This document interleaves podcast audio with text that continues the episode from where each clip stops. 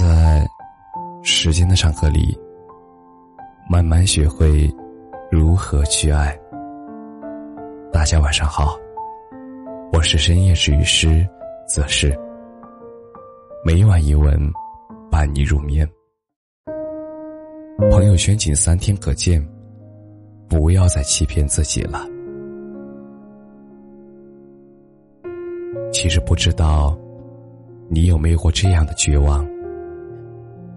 就是明明自己已经崩溃到溃不成军，却还要逼着自己假装一副若无其事的样子。记得之前在网上看见过这样一段话：这就是我们作为一个成年人的基本状态，因为年龄的增长而失去了依靠，也永远丧失了诉苦痛哭的资格。想起小姨告诉我，她多年以前刚来北京的那段日子，当时正好是毕业季，所以很难租到合适的房子。最终，小姨只租到一间信号很差的地下室。而当时和她合租的还有两个男生，他们生活作息极其的不规律，平时在公共区域喜欢只穿着内裤走来走去。上厕所也常常不关门，而时间久了，小姨尝试着和他们沟通，希望他们至少在公共区域的时候可以穿一条短裤，但是他们却回答是：“喜欢穿什么是我们的自由，如果你觉得不方便，你也可以这样穿呀。”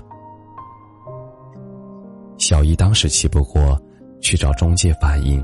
但是得到的结果却是，他们没有说过这样的话，是小姨在污蔑他们。小姨站在狭窄的中介门口，扯着嗓子和他们争论，但是最终也毫无结果。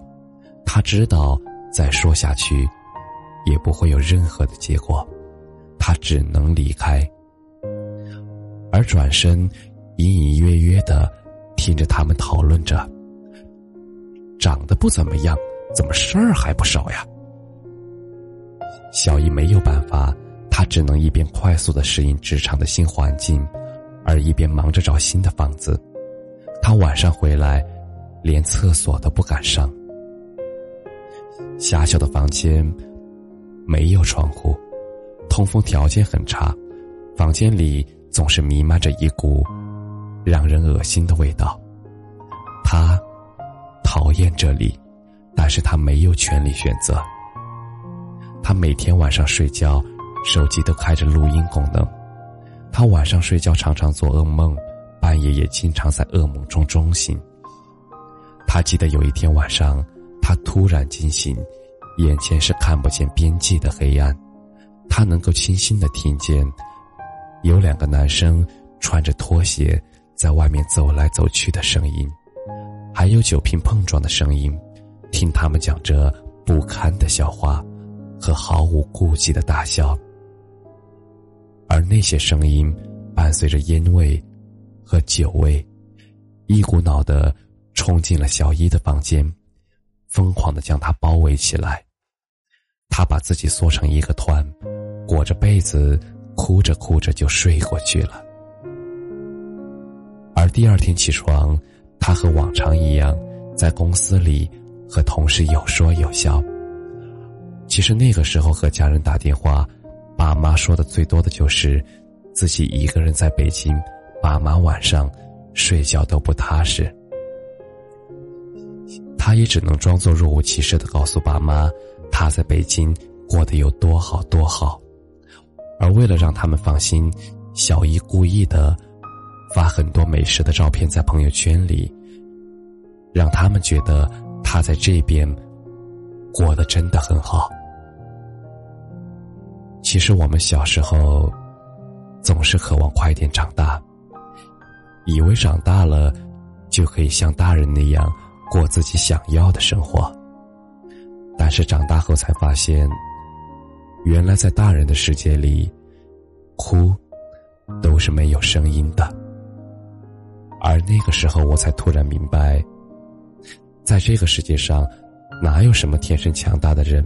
所谓的强大，其实不过就是对内心的脆弱视而不见罢了。其实我们在朋友圈里，用一个一个的分组和仅三天可见，来维持着自己的强大，却忘记了那个被人在角落里叫做脆弱的东西。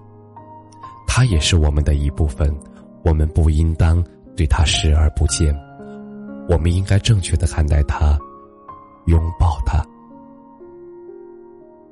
我们不要再做一个。